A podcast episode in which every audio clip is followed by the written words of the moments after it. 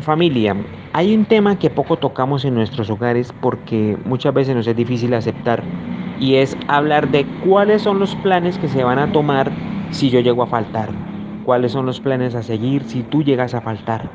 Son palabras que casi no vamos a oír en nuestras casas porque ninguno queremos hablar de la muerte.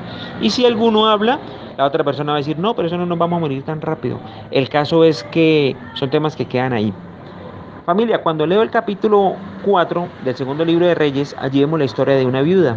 Una viuda que queda desubicada con sus dos hijos, preocupada porque se los van a llevar de esclavos por las deudas que le había dejado su esposo. Pero vemos como el amor de Dios visita este hogar. El profeta Eliseo suelta una palabra y es así como fluye aceite en esta casa. En las vasijas que ella consiguió prestadas las pudieron llenar, vendieron el aceite, pagaron las deudas y pudieron seguir viviendo de lo que les quedó. Pero ¿qué nos dice acá y me llamó mucho la atención? Que este esposo desordenado, que de pronto no le había dejado una estabilidad a su hogar, fue un hombre que llegó un momento donde reconoció su desorden y empezó a, a, traer orden a su casa porque allí dice que era un hombre temeroso de Dios. Y si era un hombre temeroso de Dios, sé que este hombre había sido redimido y estaba trayendo orden a su vida. Y yo en este momento digo, bueno, yo tuve errores, en este momento estoy trayendo orden a mi vida. Y esta historia me lleva a que debo dejar una estabilidad a mi familia.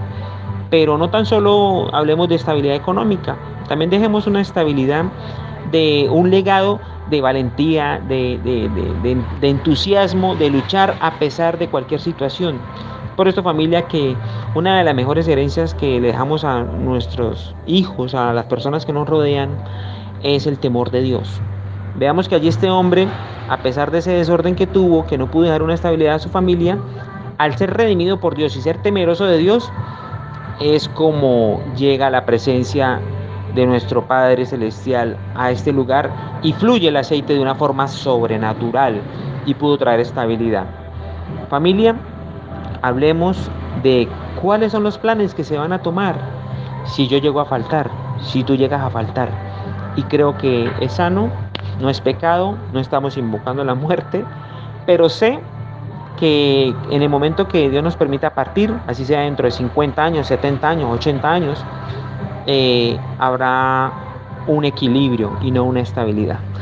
Muchas bendiciones familia.